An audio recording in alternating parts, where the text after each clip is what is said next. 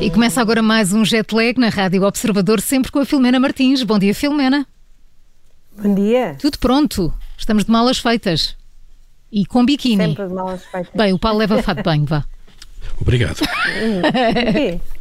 Não percebo essa diferença de género. Não usa a parte de cima, é Olha, só por isso. eh, Pronto, está bem.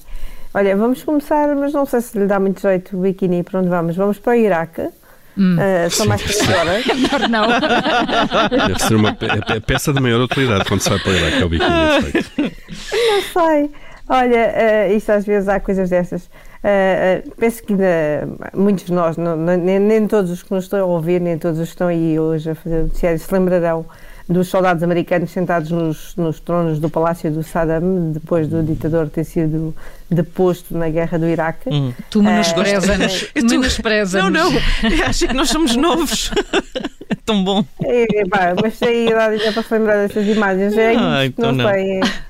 Mas olha, o sumptuoso palácio, isto a vida dá muitas voltas, o sumptuoso palácio onde morava a Saddam vai tornar-se a Universidade Ameri- Americana de Bagdade. E, e, am- am- ambicionam mesmo tornar-se a Harvard do, do Médio Mas, Oriente. mas espera lá, o palácio passou a pertencer a americanos? Foi assim uma espécie de confiscado ou não? Não, não, é do governo, mas eles têm um acordo. Uh, estas coisas não são, são assim. Uh, o Saddam construiu na década de 90 para comemorar ter recuperado uma parte do norte ao Irão e agora estava vazio, sem uso, e foi alugado por 50 anos com um direito de opção para mais 50. O projeto bem, foi financiado por um magnata uh, iraquiano, um magnata local, e autorizado pelo governo iraquiano e o reitor diz que vai ser um, do- um dos campos mais bonitos do planeta. E não é para menos, porque o palácio está rodeado de lagos artificiais eh, e de uma zona verde no meio da capital, apesar de ficar apenas a 5 km da zona verde fortificada de, de Bagdade.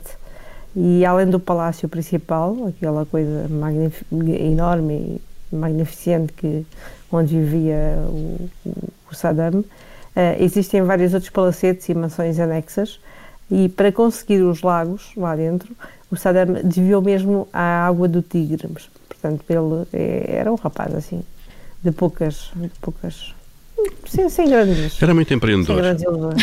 É, Era um rapaz, sempre. Aliás, o tamanho daquilo é tão grande que vai ser preciso andar de autocarro entre os edifícios. Os alunos vão andar de autocarro entre os edifícios. Ah, depois da, da invasão americana em 2013, o palácio foi quartel-general das tropas do- dos Estados Unidos. Eles chamaram-lhe aquilo Camp Victory. Ah, o- o- depois o próprio ditador esteve preso nas instalações ao, ao ser cap- capturado em Tikrit.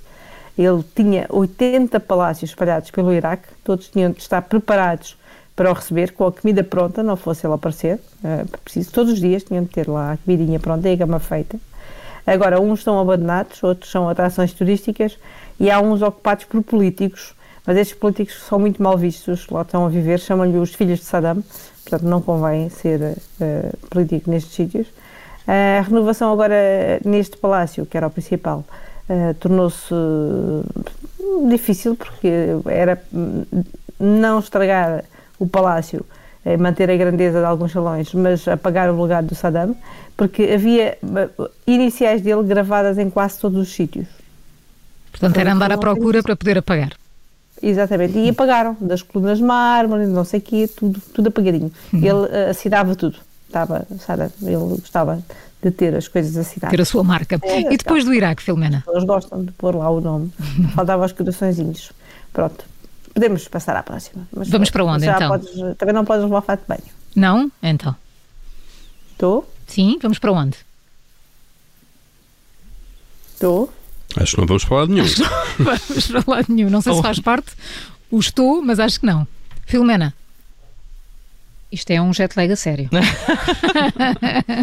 Eu acho que a Filomena já foi sem nós e pronto. Bem, e fica. Filomena Martins? Ficamos por aqui no jet lag de hoje. A Filomena Martins junta-se a nós no E o Vencedor é depois das 8h30, aqui na Rádio Observador.